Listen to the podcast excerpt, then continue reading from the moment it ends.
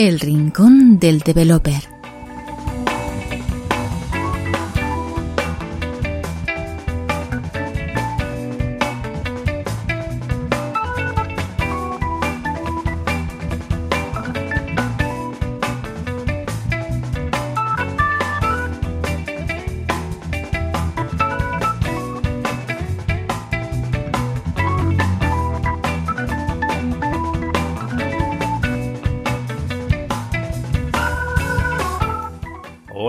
Bienvenidos a la segunda entrega del Rincón del Developer.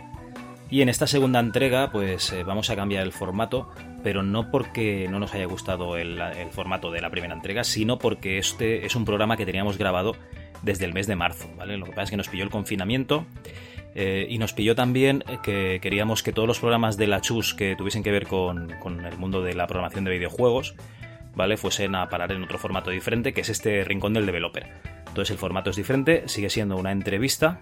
De hecho, entrevistamos a Jan Serra de Scarecrow Studio. ¿vale? Lo podéis encontrar en su página web en scarecrow-studio.com. ¿vale? Y le entrevistamos a raíz del desarrollo del videojuego 3 Minutes to Midnight, que la verdad es que es una aventura gráfica bastante interesante y que espero que, bueno, que esta entrevista os ayude a ver cómo, pues, cómo se hace una aventura gráfica a día de hoy, ¿no? Con qué recursos, ¿vale? Sobre todo económicos, ¿vale? Porque Jan es una persona que se dedica sobre todo a lo que es la pues los temas empresariales administrativos de la, del estudio, ¿vale? Aparte de la idea principal, él no es programador, no es artista, entonces él se dedica a esa otra parte, ¿no? A la, parte de negocio. Entonces yo creo que es bastante interesante que se vea también esta parte, ¿no? En el mundo de, de los videojuegos, del desarrollo de videojuegos. En fin, nos dejamos, ya os digo, con esta entrevista, se grabó en marzo de 2020 es una entrevista a Jan Serra de Scarecrow Studio sobre el videojuego 3 Minutes to Midnight. Por supuesto, a partir de la siguiente entrega volveremos al formato habitual en el que David Skywalker y yo mismo, Javier Sancho, pues eh, lo que haremos será entrevistar a developers para ver cómo sacan sus productos adelante. Venga, espero que lo disfrutéis.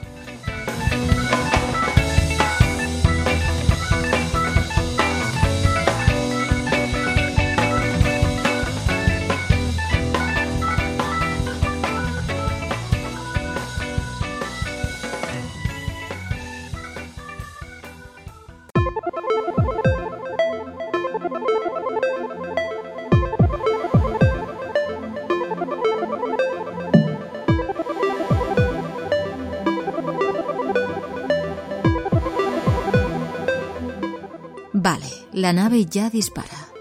Ahora vamos a por el control de colisiones.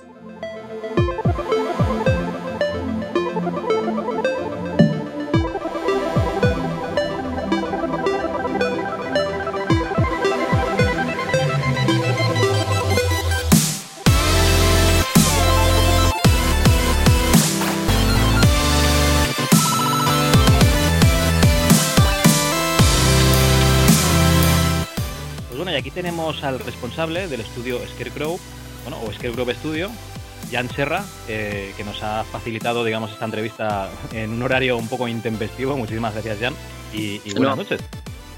Buenas noches.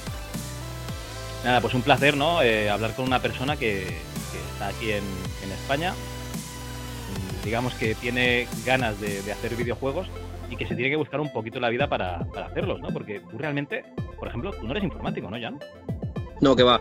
Yo, bueno, como estudié empresariales, después hice económicas y luego administración y dirección de empresas. Y cuando terminé, lo que yo hice es empezar una empresa de ingeniería, que tampoco tenía nada que ver con económicas, por la vinculación que tenía mi padre con, ingeniería. Y después de muchos años centrado solamente en ingeniería, pues pensé en hacer algo un poco más divertido, un poco algo que llene un poco más, que, que eso, ¿no? Que el trabajo en ingeniería y de ahí nació, nació un poco el estudio. Oye, porque digamos, eh, estás inmerso ¿no? en estos proyectos de ingeniería y un día dices, pues voy a hacer un videojuego y se te ocurre una cosa que se llama Tres minutos para la medianoche, ¿no? Three minutes to midnight. Sí. Eh, ¿Qué es esto? A ver, explícanos un poco. Bueno, la verdad es que nació, el, su nacimiento fue como algo muy menos, o sea, mucho menos ambicioso de lo que ha acabado siendo. Eh, la idea original era intentar hacer algunos concepts, eh, hacer una pequeña demo muy breve e intentar hacer una Kickstarter. Eso te estoy hablando de 2016. Y a la que empezamos a ver un poco de documentación de que ya Kickstarter no es lo que era hace 10 años y cosas de estas y que, la, que los proyectos ya no se fundan tan fácil y que normalmente los que consiguen dinero es porque ya casi están terminados, pues dijimos que Kickstarter en esos eh, en esa fase del proyecto no iba a funcionar y decidimos ir a por todas y decir, pues mira, le vamos a intentar conseguir fondos para este juego, vamos a sacarlo y lo hacemos de principio a final, aunque no tengamos, aunque no tengamos Kickstarter, ¿no? Y así, así creció, bueno, nació un poco la idea. Y la pregunta es, ¿eh? O sea, tú tienes las, eh, las ganas de hacer un videojuego, ¿vale? Eh, tienes una idea, pero ¿cómo, ¿cómo das el paso a, a mirar la, digamos, esa, ese capital que necesitas, ¿no? A buscarlo y, y, y porque, a ver, un videojuego necesitas pues una serie de gente ¿no? que, que, lo haga, ¿no? Pues necesitas, imagino que programadores, grafistas, alguien que se encargue del apartado sonoro. Eh, también necesitas el, el, guion, la historia. Eh, o sea, ¿cómo, ¿cómo haces tú de pegamento de todo esto? Sí, bueno, el, el, pegamento lo he conseguido entre que he encontrado a gente muy buena para trabajar en este proyecto y un poco con la experiencia que yo tenía de haber dirigido otros proyectos grandes de ingeniería para, para empresas grandes, ¿no? Tipo Ford, Nissan y, y, otras fábricas de coches. Entonces, desde que nace la idea, la idea nace como un borrador de ocho páginas en la Ajá. que yo para, para explayarme un poco y desestresarme de, de, un año que fue muy, muy duro para mí a nivel de salud, eh, escribo una historia para, para ver, a ver, bueno, eso, para, para despejarme, ¿no? Y cuando la escribo, pues la, la, historia pensé que serviría en modo de juego, ¿no? En un, en un point and click. Pero claro, lo que decíamos, que nunca, nunca he hecho un juego antes, eh, no tenía experiencia y tal. Entonces contraté un equipo muy pequeñito de dos o tres personas para eso, empezar a hacer algunos concepts, a empezar a soltar algunas ideas, hacer algunos borradores de diseño y, ver esto, eh, si cogía envergadura, pues de qué estábamos hablando, ¿no? De qué coste tendría, de cuánta gente más haría falta para, para formar parte del proyecto, etcétera, ¿no? Y la idea era eso, que inicialmente hacer, inicialmente hacer una Kickstarter. Pero a los seis meses, pues la cosa se torció un poco. Eh, vimos que la Kickstarter no, no, la podríamos hacer si no teníamos algo más, más sólido. Y uh -huh. el equipo que contratamos inicialmente no era muy fan de, de, aventuras gráficas, ¿no? Y eso se notaba en, el, en la calidad del trabajo.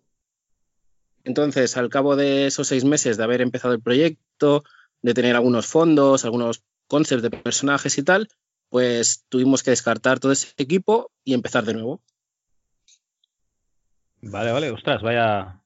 Bueno, es, digamos, un, un, golpe bastante fuerte, ¿no? Porque tienes que volver a cambiar, digamos, sí que la historia, que eso lo, lo guardas, pero tienes que descartar todo el trabajo hecho durante seis meses, ¿no? Sí, el trabajo de seis meses, piensa que pasaron tres artistas de fondo diferentes, Ajá. que por diferentes motivos, pues uno por calidad no cuajaba con lo que queríamos hacer, otro por disponibilidad, que era freelance, pues no podía participar 100% en el proyecto.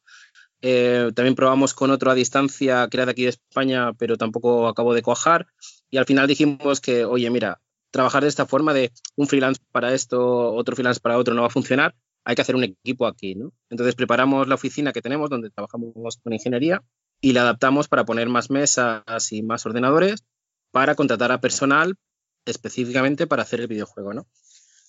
Entonces, viendo un poco el, el, primer borrador de proyecto que hicimos, ya se pudo estimar que nos iba a hacer falta tanto de fondos como de personal, como de tiempo para, para hacer el juego, ¿no? Ajá. Y de ahí, pues, eh, lo que hicimos es, bueno, vimos, como no lo primero fue buscar un artista de fondos. Y para ello yo estuve haciendo una especificación, ¿no? Pues buscando fondos de otros juegos que me gustan mucho, para decir, oye, mira, buscamos a alguien que haga unos fondos de este estilo, ¿no? Y buscando fondos encontré un fondo de un juego que parecía una aventura gráfica que yo no había visto nunca. Y investigando, investigando, pues vi que lo había hecho David Puerta, ¿no? Que es un, un artista que había trabajado para, para Péndulo. Y ese concepto que yo encontré, pues es de un juego que no ha llegado a salir todavía, sino que también estuvo en una Kickstarter, ¿no? Contacté con David él tenía disponibilidad y entonces empezamos a trabajar con él. Muy bien. Entonces, David, David es uno de los primeros de entrar en el equipo. Luego, Dani es la persona que nos hace los, los personajes.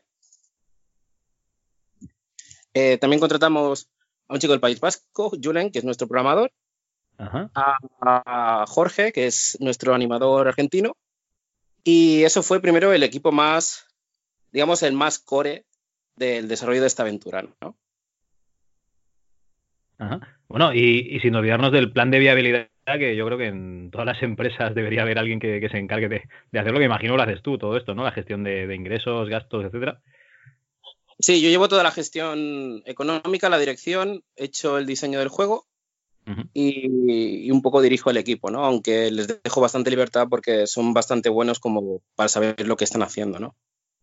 Muy bien. Una, una, duda que a mí me, surge, perdona que, que, os interrumpa, una dudita que a mí me, surge porque te estoy escuchando hablar y, evidentemente tu formación es, económica, ¿no? Económica y empresarial y luego tienes una relación muy directa con lo que son ingenierías y a mí personalmente mm, tengo muchas ganas de meterme en lo que es la, inspiración del juego, ¿no? Que a mí personalmente, pues evidentemente es lo que más me, lo que más me, me gusta pero, pero aún me falta un pasito. O sea, como una persona con una formación tan técnica, a lo mejor es un prejuicio mío, ¿no? Pero para mí la persona que tiene la inquietud de desarrollar un videojuego, siempre la imagino más, mm, más proveniente de otro tipo de, de carreras y de formación, ¿no? Más artística, más de humanidades artísticas. exactamente, sí, sí, sí. Tengo, bueno, conocemos varios desarrolladores y tal, y, siempre me da la impresión de que vienen de un, del terreno de, humanidades, ¿no? De, una inspiración más artística, y todavía me falta ese, ese clic. O sea, ¿cómo, ¿cómo te da por decir, bueno, pues yo voy a hacer un videojuego? ¿Te lo planteaste simplemente como un proyecto de ingeniería más o...? Bueno, eh, lo he organizado como un proyecto de ingeniería, y lo he planificado como un proyecto de ingeniería y creo que por eso, aunque es nuestro primer juego y es bastante ambicioso, digamos que está saliendo bastante, bastante bien, ¿no? Pero lo que, lo que tú comentas, claro, yo desde, desde muy joven, ¿no? Siempre he tirado por una rama económica, que es lo que a mí me gustaba en su momento. Después, por circunstancias de la vida, ¿no? Y por lo que hacía mi padre, pues le ayudé a hacer una empresa de ingeniería y luego ya me puse con él, pues a, tirar eso para adelante y aprendí, pues bastante de ingeniería y tal, ¿no? Pero una cosa es lo que tú estudias y haces cuando eres joven y otra es luego lo que piensas, oye, si yo nunca hubiera hecho este camino, ¿no? Y me parara a pensar qué me gustaría hacer o en qué, me gustaría dedicarme, ¿qué elegiría, ¿no? Si pudiera elegir cualquier cosa. Y de una conversación así salió, hostia, pues a mí me gustaría hacer un videojuego, ¿no? Y de ahí las primeras líneas y los primeros pasos y a dónde estamos ahora. Vale, vale. No, no, sí, eh, eh, está claro que, casi que nos obligan, ¿no? Un poquito a elegir qué queremos estudiar cuando mentalmente o vitalmente no estamos preparados para, dar ese paso, ¿no? Bueno, ¿y la, la, inspiración para este juego? Porque yo veo muchísimas fuentes de inspiración. O sea, yo, yo, yo veo ahí un montón de cosas que me gustan mucho y que, y que creo que somos de una edad parecida y que y, veo aquí muchas muchas películas que vimos en estas sesiones tardías de la 2, veo mucho, mucho videojuego de Amiga también, veo, veo una inspiración de la ciencia ficción de los 40, 50, veo muchas cosas que tanto a Javi como a mí nos gustan muchísimo, pero, pero bueno, me apetece saber cuáles son tus fuentes. Sí, bueno, sí, sí, como dices, creo que somos más o menos de la misma edad. Yo crecí en los 80 y todo toda esa cultura pop de los 80 y de los 90 y series, por ejemplo, La Dimensión Desconocida, ¿no? Y Expediente X, Doctor Who, esas series pues han tenido mucha influencia en, esta historia de ciencia ficción, ¿no? Y si hablamos de videojuegos, pues eh, las aventuras gráficas clásicas, las de Lucas, las de Sierra, pero sobre todo las de Lucas. Sí, bueno, creo, que, creo que en esa línea vamos todos, ¿no, Javi? sí, bueno, ya Lucas, es, primero. Una, es, una, declaración de principios. O sea, si veis el tráiler, está en la página. Eh, lo pondremos en, en, las notas del programa, ¿no? En la página de Scarecrow Studio, en el juego, Games. Tenéis aquí 3 eh, Minutes to Midnight, Midnight, perdón. Y lo primero que se ve es un meteorito que está cayendo. Yo no sé, pero yo creo que el Maniac Mansion está ahí, ¿no? bueno, tengo que decir que al final el meteorito es algo que se ha quedado en el primer tráiler y no se verá en el juego final, ¿no? Pero ah, bueno, bueno, el, el tráiler este lo hicimos en 2018 porque ya que es nuestro primer juego necesitamos algo, necesitábamos algo para empezar a promocionarnos y tal. Y con el primer material que hicimos, con los primeros concepts, animaciones, cinemáticas, pues intentamos montar algo que aunque no te explica nada, porque nuestra historia es muy importante y no queremos hacer spoilers de ella, pues queríamos que, se viera un poco la calidad de lo que estamos desarrollando y, la, y a, dónde apuntamos ¿no? con, este juego. Y de ahí nació ese tráiler. Aunque ahora antes de lanzar sacaremos uno que ya cuenta un poco de historia y de qué va. Vale, vale, porque digamos que este sería el típico tráiler que, tienes que mostrar a una serie de, inversores, ¿no? O sea, esto es para, para crear, digamos, un producto sobre el cual la gente apueste su dinero, ¿no? Me imagino que para sacar financiación, básicamente.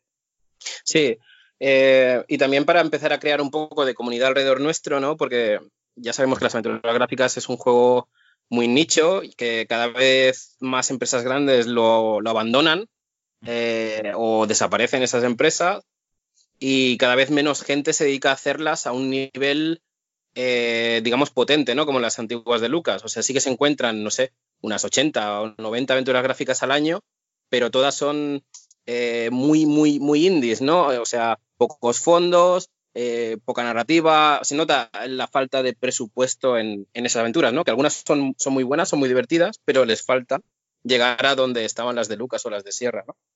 Bueno, aquí en España se pegó una hostia muy fuerte Randas Monday, me parece, ¿no? Por ejemplo. Sí, pero ellos eh, consiguieron trabajar con The Dalek, ¿no? Y les, les hizo de publisher y todo el rollo. Y yo lo de la hostia no lo sabía, ¿eh? yo pensaba que había, les había ido bastante bien. Mm, creo que, regular. No, a ver, no te fíes mucho de mis fuentes, ¿no? Pero, pero creo que regular. me imagino que al final, pues si, si los gastos los llevo el, publisher o les pago una parte de, la inversión, pues bueno, bien.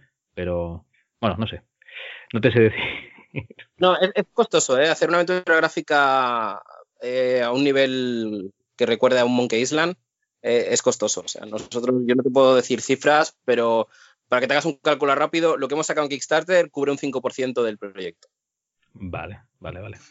Una, duda que me surge, mm, perdóname que tenga esta idea tan, tan romántica, pero bueno, entiendo que me comprenderás tú como yo naciste en los 80, ah. así que yo te imagino haciendo ese tráiler y luego hablando con mafias locales, con peluquerías, como, como en su día hiciera San Raimi con, con Deep in the Woods para conseguir eh, hacer posesión infernal.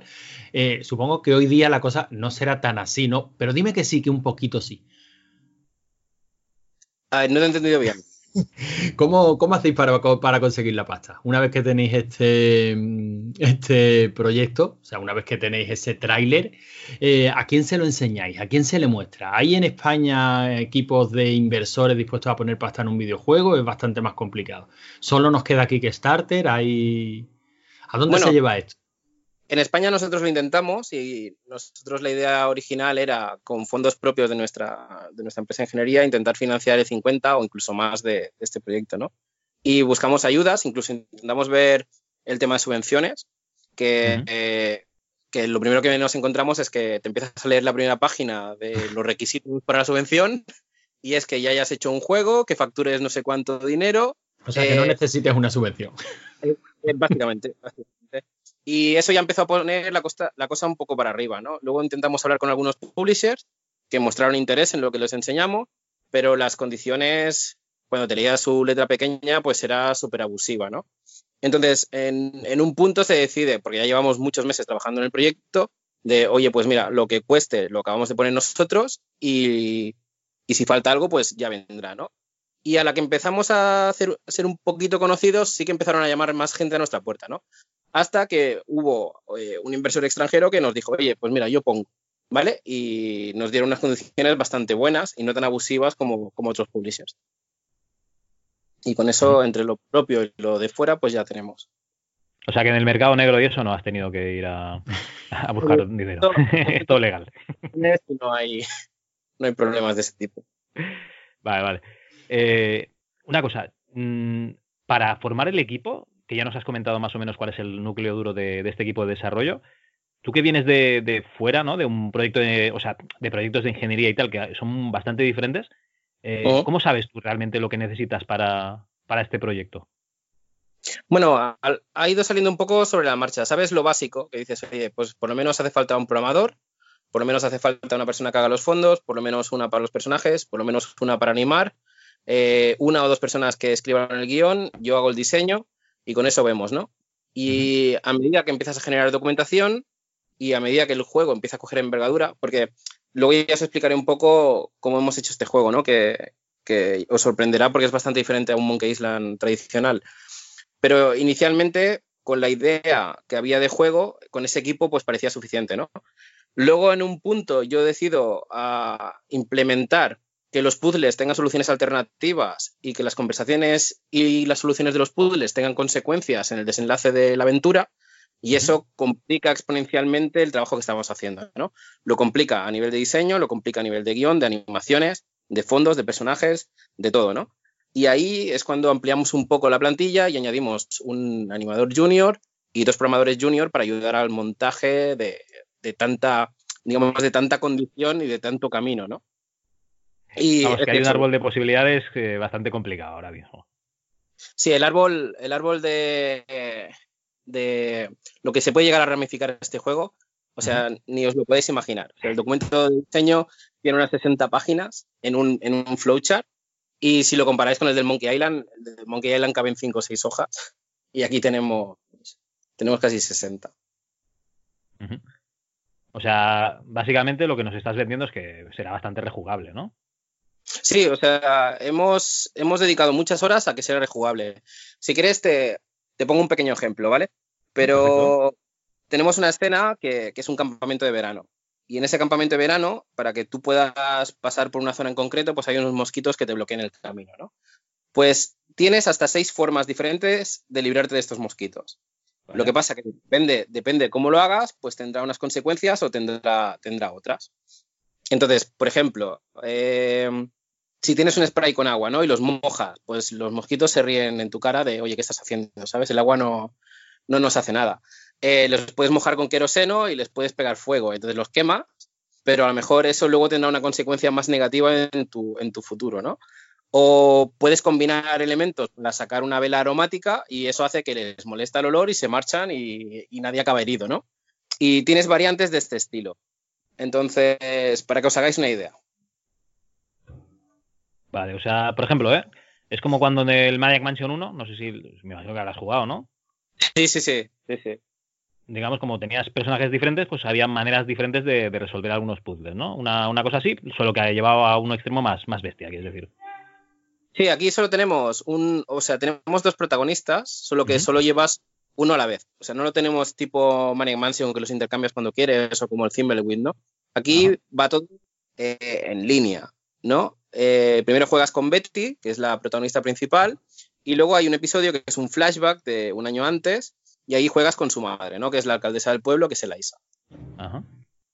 Y entonces, eh, digamos que al principio dejamos un, un, no sé cómo decírtelo, pero un breve espacio de tiempo en el que tú te puedes adaptar y a ver, hostia, esto aquí se me están dando muchas opciones y puedo hacer tal cosa. Y ahí aún no tienes consecuencias reales para que te adaptes. Y luego hay un punto ya en el primer capítulo que tus decisiones ya marcarán el final que vas a obtener.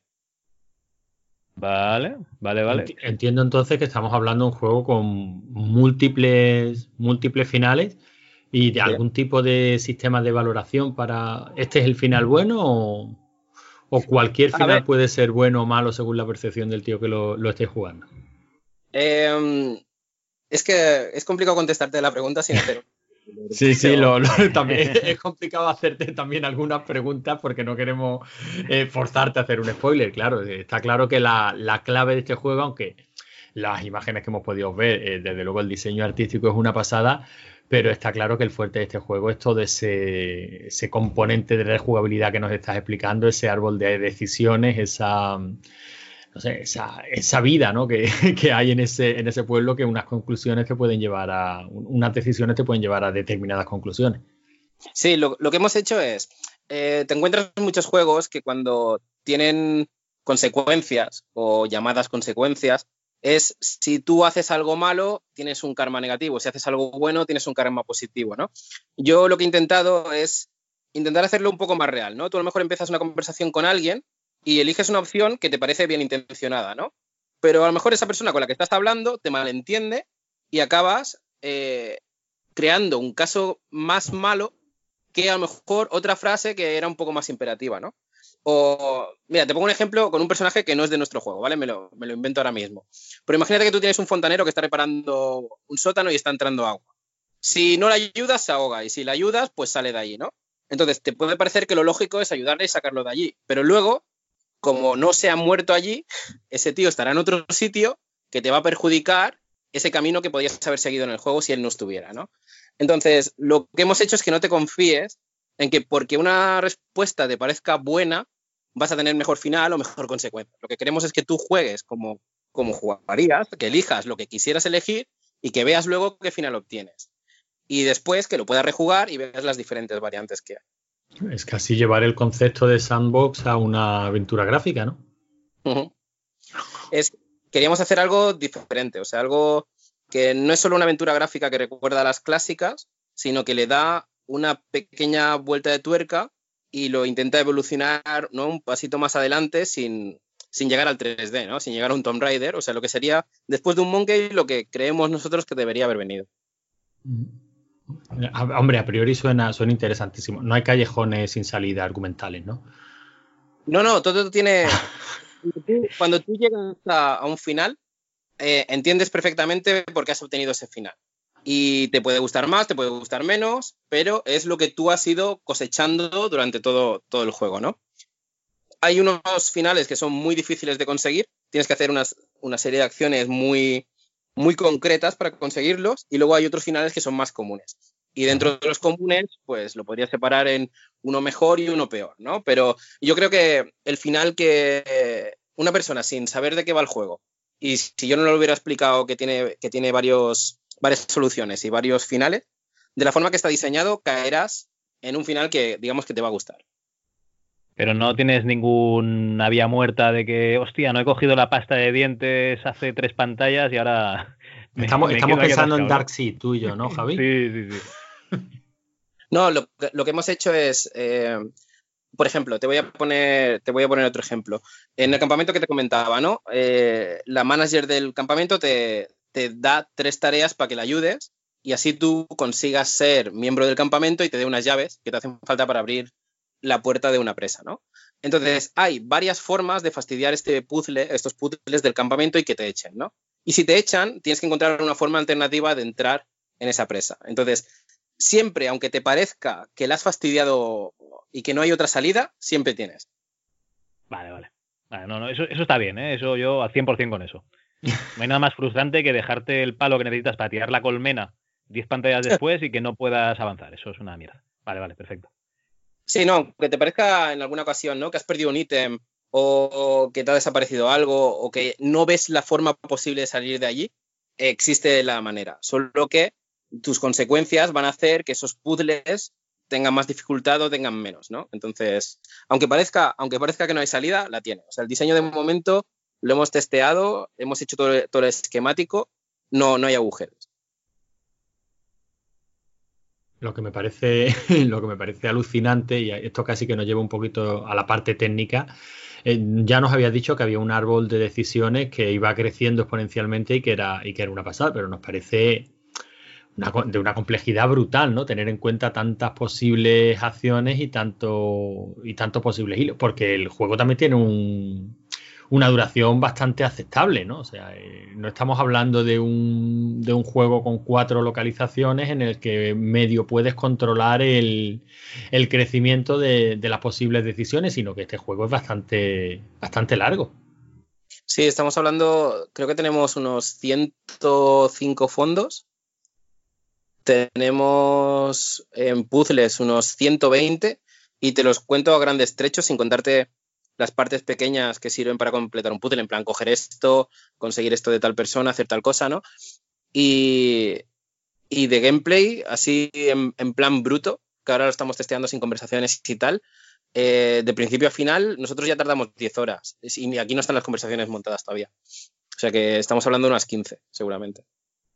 Ostras, yo no sé si me tardé tanto en pasar el Thimbleweek. vale, vale. Yo diría que no, ¿eh? Yo diría que no. Luego, lo miro en Steam. Ahora tengo curiosidad.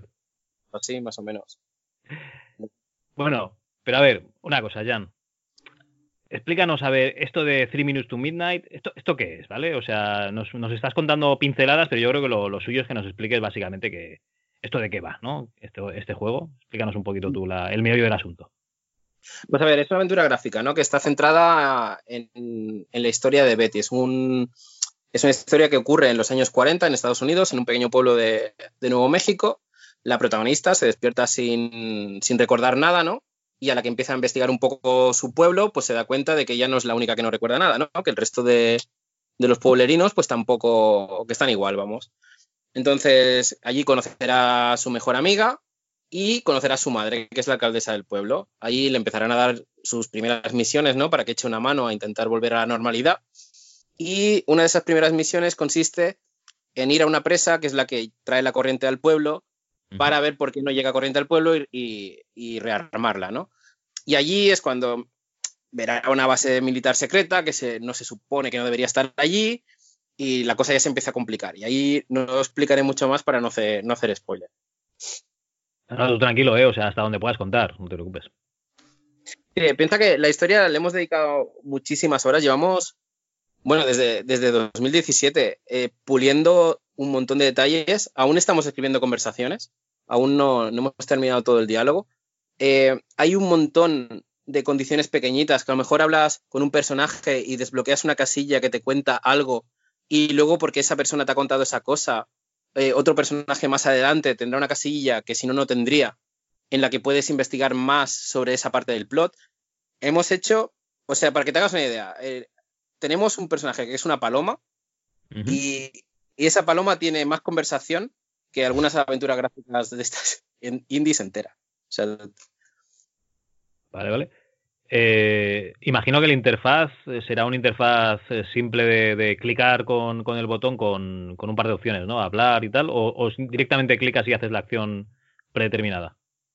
No, hemos querido hacer algo simple. Hemos, ya que tenemos gráficos 4K, eh, inicialmente queríamos hacer el tema clásico de los verbos, pero eso se nos comía un tercio de la pantalla y pensamos que sería desperdiciar la pasada de fondos que tenemos, ¿no? Y lo que queríamos también es no solo llegar a la gente que le gustan las aventuras gráficas, sino intentar llegar a una audiencia más joven que no está, digamos que no es tan partidaria de ese tipo de juegos, ¿no? Que juegan a otras cosas más ágiles y más rápidas. Entonces queríamos hacer una guay que, o sea, mm, dejara contentos a ambas partes, ¿no? Entonces tenemos dos botones, dos botones principales y la rueda. La rueda te saca el, menú, el inventario, y luego con un botón examinas y con el otro haces acción. Vale, vale. O sea, por ejemplo, si clicas en una persona, hablas con ella, me imagino. Sí, clicas en una persona, hablas con ella. Clicas en un sitio, caminas. Que hay un objeto que se puede coger, se coge. Que, bueno, un poco así. Y luego cuando abres el inventario, el inventario lo hemos hecho parecido a los de, a los de Lucas, ¿no? Ahí puedes combinar, puedes examinar las cosas a más profundidad que te den más explicación de cuando, que cuando lo examinas en el, escenario. Y sí, un poco eso, lo más sencillo posible para que sea. Hemos hecho que el doble clic te cambie de escena para que no tengas que caminarte la entera. Eh, si dejas apretado el botón de caminar, pues Betty corre. Eh, bueno, un poco hacerlo rápido, ¿no? También hemos añadido la funcionalidad de que puedas saltarte diálogos y hemos visto que hay gente que le gustan ambas cosas, diálogo y puzzles, y hay gente que solo le gustan los puzzles, entonces se saltan los diálogos. Pues en algunas partes, no en todo el juego, te puedes saltar ese diálogo y esquipearlo. Vale, vale. Bueno, o, que ya te lo sabes, ¿no? Si has estado rejugando y tal, a lo mejor ese diálogo está hasta las narices ya de, escucharlo, sí, sí. Bueno, hemos, hemos dedicado mucho tiempo al diálogo para que, por ejemplo, si hay chistes o hay información que es más. Eh, que no es importante, pues cuando llegas al final de, ese árbol se cierra. Y si hay información importante, pues la dejamos que tengas o un recordatorio o que puedas volver a acceder a ella, ¿no? También hemos hecho un, sistema de ayuda que es, opcional, que si lo quieres tener, lo puedes tener, que verás delante de, las frases, pues si esto es una pieza clave de información, si esto es una misión o si esto es una salida, o sea, te da un poco de información de qué estás clicando, ¿no? Y lo que no tiene nada, pues sabes, en cierta forma, que no, no, es paja, porque no hemos hecho nada de paja, pero que no es necesario para que te puedas el juego. Es decir, tú podrías, y podrías ir muy a saco si tuvieras el sistema activado. Y vas clicando solamente en, las opciones que te ayudan a avanzar y llegas al final del juego, ¿no? Y aún así tardarías un montón de horas. Pero si te gusta investigar y descubrir cosas, pues yo qué sé, a lo mejor hablas con este personaje y te cuenta que hubo un concurso de algo, ¿no? Y luego preguntas a otro y te cuenta más del concurso. Y al final, si atas todas las piezas que tiene, que tiene esta historia, pues tienes una, una foto enorme de todo el background que tiene este pueblo, que a priori parece muy pequeñito. Vale. O sea que básicamente si hay un jugador que es así un poco casual, eh, puede ir directamente a lo, a lo, importante. Y si no, pues vas conociendo un poco más de, de lore, ¿no? De, del juego en sí. Sí, básicamente lo que hemos hecho es que inicialmente tú conoces a los personajes cuando están sin memoria y uh -huh. cuando han, han, encontrado, digamos, cuatro cosas alrededor suyo que les hace tener una noción de quién son, ¿no? Pero luego cuando juegas con Elisa, que es la alcaldesa, que es un año antes de que nadie pierda la memoria, pues ves realmente esas personas cómo son, cómo reaccionan, cómo interactúan y cómo son las relaciones entre ellos. Entonces, eh, te cambia mucho la percepción de, esa historia. Cosas que al principio no, no entendías o dices esto de qué viene, esto qué es, luego tienen mucho más sentido, ¿no? Cuando empiezas a dar esas pequeñas piezas. Muy bien. Ese, ese flashback del que, del que nos hablas eh, funciona como tal, ¿no? Como un flashback cinematográfico que te lo tienes que pasar y luego te, te sitúas la historia, pero las acciones en, ese, en el pasado no tienen repercusión. Esto no va de viajes en el tiempo, ¿no? A lo mejor te estoy obligando a darme más información. No, no contestes si no quieres, perdona, eh, me, come, me come la ansiedad. El flashback te lo, te lo tienes que pasar, pero el flashback te ayuda a entender la situación que ha llevado, o sea, qué ha pasado antes para que las cosas estén como están cuando tú te, te despiertas con Betty, ¿no? Entonces el juego tiene cinco capítulos y digamos que cuatro capítulos juegas con Betty y uno juegas con Elisa. Y ese episodio de Elisa tiene cinco días diferentes, son, pasan cinco días. Entonces, digamos que en cinco días se desenlaza eh, cada una de las pequeñas situaciones que han llevado al pueblo hasta cómo está. Es un proyecto muy, muy sofisticado, ¿no? Muy grande para a lo mejor para, para ser un primer proyecto. La verdad es que de unido, ¿no? Como diríamos, vaya, vaya tela. Eh, lo veo muy, muy ambicioso. Que más o menos eh, tenéis fecha de salida ya. Sí, bueno, el, estamos terminando ahora lo que es ensamblar lógica bruta. Debería estar antes de que acabe este mes. Uh -huh. Y hay una parte que vamos un poco retrasados, que son los diálogos, y tenemos intención de que estén acabados para final de abril o final de mayo, como muy tarde, para que luego se puedan hacer las voces, los audios y, y las traducciones. Pero la... ahora mismo, no, octubre, noviembre, diciembre, más o menos. Porque la idea era sacarlo este año, ¿no? 2020. La idea original, cuando empezamos esto en 2016, era sacarlo a, en febrero de 2018. Ah, bien, bien. Pero era cuando el juego solo tenía un plotline y los puzzles solo tenían una sola solución y, era el juego pues más, más sencillo, ¿no? Pero hubo un momento que, que, bueno, yo decidí, ya sé que lo complicaba un poco, pero dije, mira, eh, yo creo que este juego va a caer en dos textos. O caerá en el de una aventura gráfica más o va a caer en una aventura gráfica como las que nos han visto en, en años, ¿no? Y hemos querido ir a por todas, porque creemos que tenemos una historia muy buena, muy trabajada se, se, trabaja en el guion a diario, tres personas, ocho horas, o sea, y hemos estado así más de un año y medio. Eh, el gameplay también, las soluciones de los puzzles. La, la, idea de hacer los puzzles así con diferentes soluciones salió que en la demo que preparamos para el E3 de 2018 eh, hicimos algo que muchas aventuras gráficas no hacen, que es que los casos incorrectos pues también tenían animaciones y reacciones. En lugar de decirte, eh, no puedo hacer eso, ¿no? Que el no puedo hacer eso ha hecho que nosotros no lo queríamos en nuestro juego y hemos hecho más de 5.000 frases, 5.000, solo de Betty, que es la, la, principal, para que nunca diga no puedo hacer eso. Y el ISA tiene otras mil. O sea, eh, hemos hecho que las frases tengan gracia, eh, que te den una pista de por qué no funcionan, o sea, que el feedback siempre sea bueno, que no sea, eh, no puedo hacer eso, ¿no? Te voy a poner un ejemplo muy, muy vasto y que no es como los que tenemos en el juego, pero si hay una nevera cerrada y no te dirá, no puedo abrirla, no, te dirá, eh, pues el cerrojo está oxidado, o te dará algo que sin darte toda la pista te haga pensar, coño, ya sé por dónde tengo que ir, ¿no?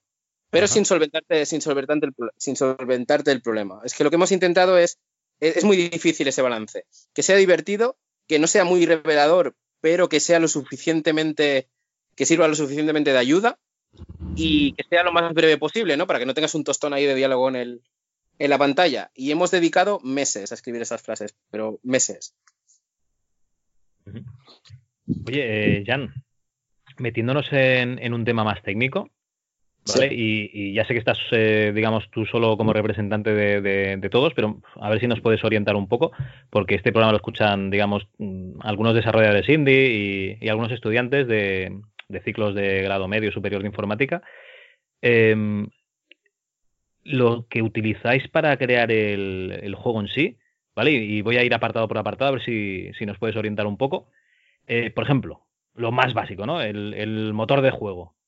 ¿Qué, estáis utilizando? Nosotros estamos utilizando Unity, aunque nuestro programador, Julen, él ha conseguido crear un montón de herramientas pequeñitas para ayudar al montaje de la aventura gráfica en, la línea de cómo la hemos previsto nosotros, ¿no? Y, por ejemplo, en algún punto hemos cogido elementos de la, de la Unity Store y hemos pasado sus limitaciones, ¿no? Y Julen se ha preparado eh, esas, esas herramientas para que puedan cubrir todo lo que queremos hacer, ¿no? Inicialmente valoramos usar un programa tipo Adventure Creator, pero teníamos muchas limitaciones de no podemos hacer esto, no podemos hacer eh, cambios de escala, no podemos hacer que el personaje tenga una animación mientras habla, o sea, había un montón de limitaciones que no podíamos tener, ¿no? Entonces, como queríamos hacer algo muy diferente, ya pasamos a Unity. Y luego dentro de Unity, pues lo que os comentaba, las herramientas estas que se han creado para darle vida al juego. Por ejemplo, una cosa que le da mucho carisma al personaje es que Betty puede elegir una cara y un cuerpo para cada frase que va a decir. Entonces, si Betty está me, estás, me, estás, volviendo loco ahora mismo. como que puede elegir una cara y un cuerpo. sí, o sea, cuando nosotros montamos los diálogos. Hace poses la frase que va a salir en pantalla, ¿no? Pues a lo mejor Betty está enfadada, ¿no? Pues tenemos un selector que le hemos hecho unas caras diferentes y unos cuerpos diferentes para que esa expresión de cada frase cuaje con lo que tú estás viendo, ¿no? Y te ayuda a, enfatizar, ¿no? Los sentimientos que quiere mostrar el personaje en ese momento. Me pues entonces dejando todo loco ahora mismo. ¿eh? sí, no, no, es, ya te digo, hay, hay mucho curro detrás pero, pero muchísimo. Y lo mismo hemos hecho con los NPCs, ¿no? Los NPCs reaccionan, no tienen tanta, tanta variedad como las protagonistas, pero también los enfadas, también los pones tristes, eh, lloran, eh, se te enfadan contigo, les ves cómo cambia la expresión, ¿no? Y, y, que no sean, no sé si os habéis dado cuenta, pero hay muchas aventuras gráficas que cuando vas a abrir una conversación, tienes los dos protagonistas que están hablando tiesos como un palo, con los brazos rectos, como mucho, mueven los ojos y la boca, o a veces te ponen como una foto y ves la foto que mueve la boca, o a veces ni eso. Pues nosotros lo que queríamos es que se pareciera lo máximo posible ¿no? a, una, una pequeña película. Me, está, me está viniendo a la mente ya, mm, seguramente tú lo jugarías también en su época, claro, Indiana Jones and the Fate of Atlantis, y en su día de esa aventura se, decía que la expresividad de los personajes era tal que parecía que, estaban vivos. Y la expresividad de los personajes, sin restarle mérito ninguno a esa aventura, que creo que es fabulosa, que, en la época dorada de la aventura gráfica no se llegó más arriba, eh, era que Sofía se ponía en jarras y se echaba hacia atrás el pelo. O sea, estamos hablando de un par o tres de expresiones corporales. Aquí, para, para que te hagas una idea, Betty tiene para hablar, eh, creo que son unos 19 cuerpos y caras la, misma cantidad. Y, las combinaciones que puedes hacer, pues claro, son 18 por 18, eso es lo que tenemos. Nada mal, la verdad que nada mal. Esto, esto, el motor, bien, ¿no? Unity. Eh, luego iríamos con el apartado gráfico. Imagino que los grafistas pues también utilizarán. Eh, los grafistas serán 3D, claro. O sea, lo que estáis utilizando son son gráficos en 3D, imagino. No, no, no, no, estamos usando todo, todo 2D. Todo eh, Ah, vale, vale. Sí, por ejemplo, nosotros trabajamos con Photoshop, tanto para los personajes como para los fondos. Y todo lo que veis en el juego, que es, son fondos 4K, o sea, con toda la resolución pintados al detalle, cada sombra, cada línea está pintada a mano, todo. Hay fondos que nos han llevado entre dos y tres semanas, o sea, para que os hagáis una idea. Vale, por ciento y pico que has dicho que tiene, bien en una proporción buena. gran cantidad. Vale. Photoshop para los gráficos y para la animación. Para animación estamos usando Spine, que a lo mejor aún, si nosotros tuviéramos más presupuesto y más personal, a lo mejor habríamos ido con animación tradicional, pero eso para, para este proyecto era impensable, ¿no? Entonces, eh, con Spine hemos conseguido hacer, creo que nuestro animador lleva unas dos mil y pico animaciones, para que Betty, pues, por ejemplo, cuando coja un objeto, ese objeto no se vea a la mano, digamos, a la altura del pecho y desaparece un objeto en el suelo, ¿no? Sino que Betty se agache y lo coja. O si pasa algo en el escenario, no sé, que algo explota, pues que Betty se aparte, ¿no? Eh, que algo le asusta, pues tal. Pues hemos hecho para, entre Betty y Eliza, creo que unas 2.000, 2.200 animaciones específicas de que afectan a los puzzles y a las interacciones con otros personajes. Vale, vale, vale. Y quedan más cosas, ¿no? El sonido imagino que lo hará una persona externa y luego lo integraréis en Unity. No sé si conocéis que es andaluz en OC, Guitar, ¿lo conocéis? Pues ahora mismo yo no, no sé si Antonio. No, no, creo que... Ahora, ahora, meteré la pata, pero creo que es sevillano, pero eh, nos, lo hará, nos lo hará él. Eh, lo que pasa es que en el sonido, lo que son los FX, aún no nos hemos puesto. Y lo que es la composición musical, tenemos un compositor externo, eh, freelance, de, Birmingham, Guy Jones, que precisamente esta semana está terminando ya el sonido, porque la música nos ha costado casi año y medio, dos años, porque hemos querido hacer algo parecido al, al ¿no? Que cuando Betty o Eliza cambian de escena, la música tiene una transición de estas que no notas el corte y cambia de una canción a otra, ¿no? y el poder hacer que en casi cualquier momento de la canción se empalme con las escenas a las que puedes llegar a ir, esto a nivel compositivo al compositor le ha llevado un, buen quebradero, quebradero, de cabeza y al programador también, ¿no? Julen se ha pegado una currada aquí para, hacer nuestro Scare Mixer que precisamente hace eso, ¿no? Tú estás en la habitación de Betty te vas a la calle y cambia de un, de, de un tema a otro, ¿no? Te metes en la iglesia y se vuelve más, más música gregoriana, ¿no? Para decir alguna, de alguna forma. Y eso le da mucha vida al juego. Nunca oyes un corte en la, banda sonora. Y, bueno, eh, yo, creo que es una de las cosas que más, más me gustan de lo que estamos haciendo. Vaya, vaya tela, muy bien. Y ya por último, eh, pero no menos importante, eh, ¿cómo controláis el flujo de, desarrollo ¿no? y ese flujo de, de opciones? Bueno, hemos hecho, bueno, he hecho un flowchart con el programa Vicio de Microsoft. en, plan flowchart, o sea, ir haciendo celdas y pues mira, eh, vamos a hacer el puzzle del taller de Linda. Eh, hay que abrir la puerta, pues cajita uno, ¿no? Y eh, puedes abrir la puerta y ayudarla, o puedes ignorarla y marcharte, o puedes ignorarla, pero se ha dado cuenta de que estabas y luego cuando vuelvas estará enfadada contigo porque no la has ayudado, ¿sabes? Y ese árbol, pues lo vas, lo vas, lo vas siguiendo, ¿no? Y luego miras, hostia, pues si no le he ayudado antes, ¿ahora qué pasa? Pues que me toca hacer tres puzzles en lugar de uno, ¿no? Porque me lo pone más difícil porque no, no le caigo bien. Pues de, empiezas desde el principio hasta que llegas al, final.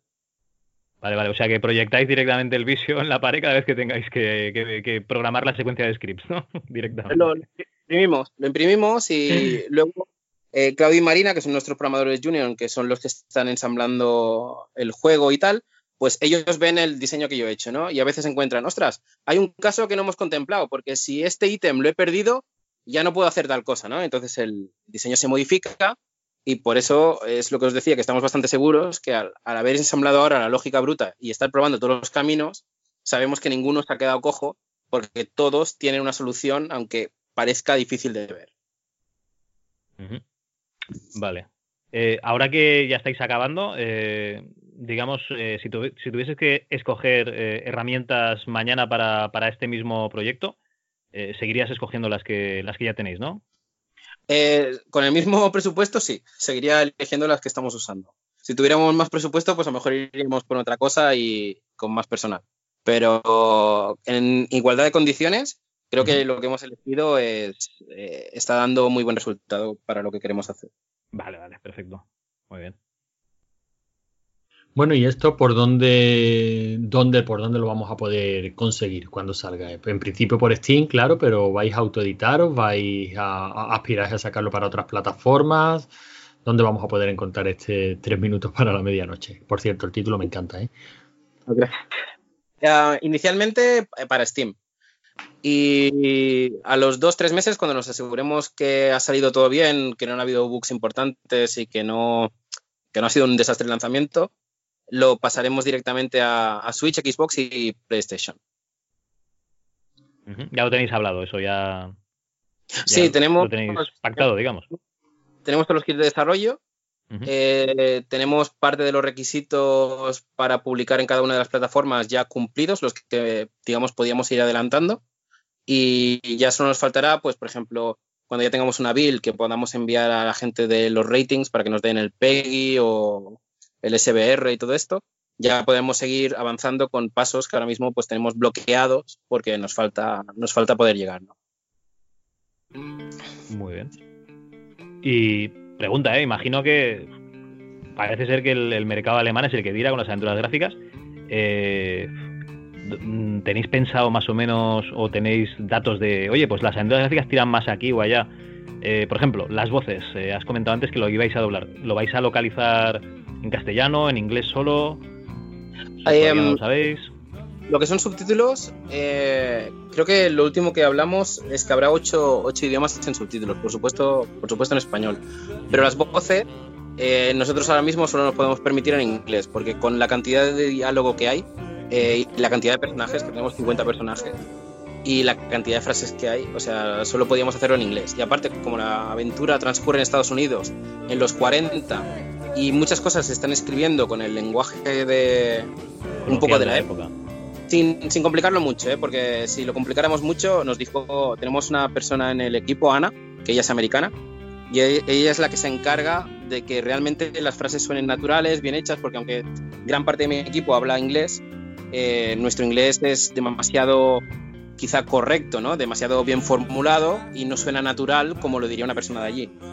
Entonces, cuando alguna palabra es demasiado complicada, que dice, ostras, esto no lo entenderíamos ni nosotros, pues ya aflojamos y lo hacemos un poquito más casual, ¿no?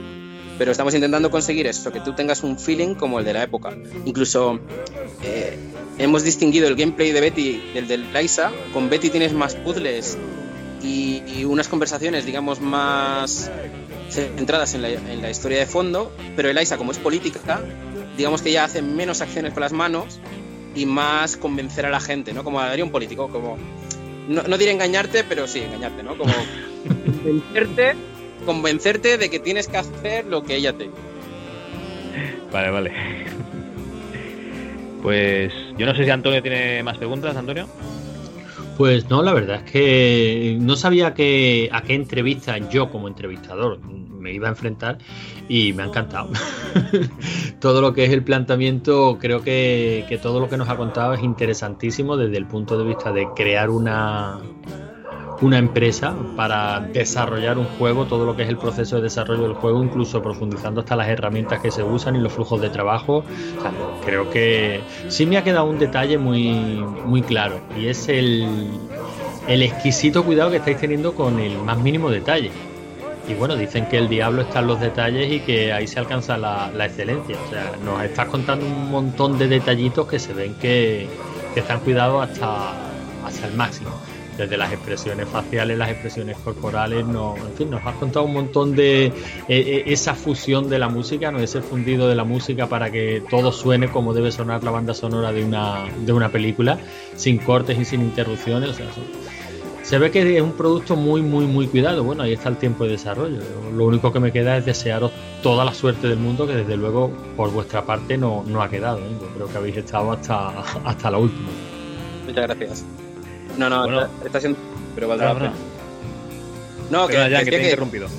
No, decía que es un, es un, desarrollo, un desarrollo duro, que son tres años, que son muchas horas. Eh, pero que valdrá la pena. Eh, a, mí la única preocupación que tengo es que como es el primer juego, eh, lo testearemos muy bien para que no tenga un bug. Es, un bug es lo único que nos podría, nos podría matar el trabajo que hemos hecho. Entonces, yo creo que la gente apreciará la cantidad de tiempo que le hemos dedicado y a la que tú empieces a clicar tres o cuatro frases y empieces a, ver que hay mucho más, o sea que, que, hay una punta de iceberg ahí muy visible, pero que debajo hay una cosa enorme, creo que la gente cuando lo empiece a ver eh, se va a reír y, que les va a encantar, vamos, que no habrán visto una aventura gráfica así en... Bueno, nada, ya sabéis, eh, queridos oyentes, Scarecrow Studio, ¿vale? Y en, mi inglés de, Manhattan, ¿vale?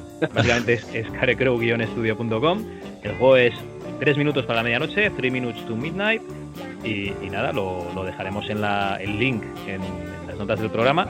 Y muchísimas gracias, Jan, por habernos atendido. No, muchas gracias a vosotros por tenerme. Y mucha suerte. Gracias.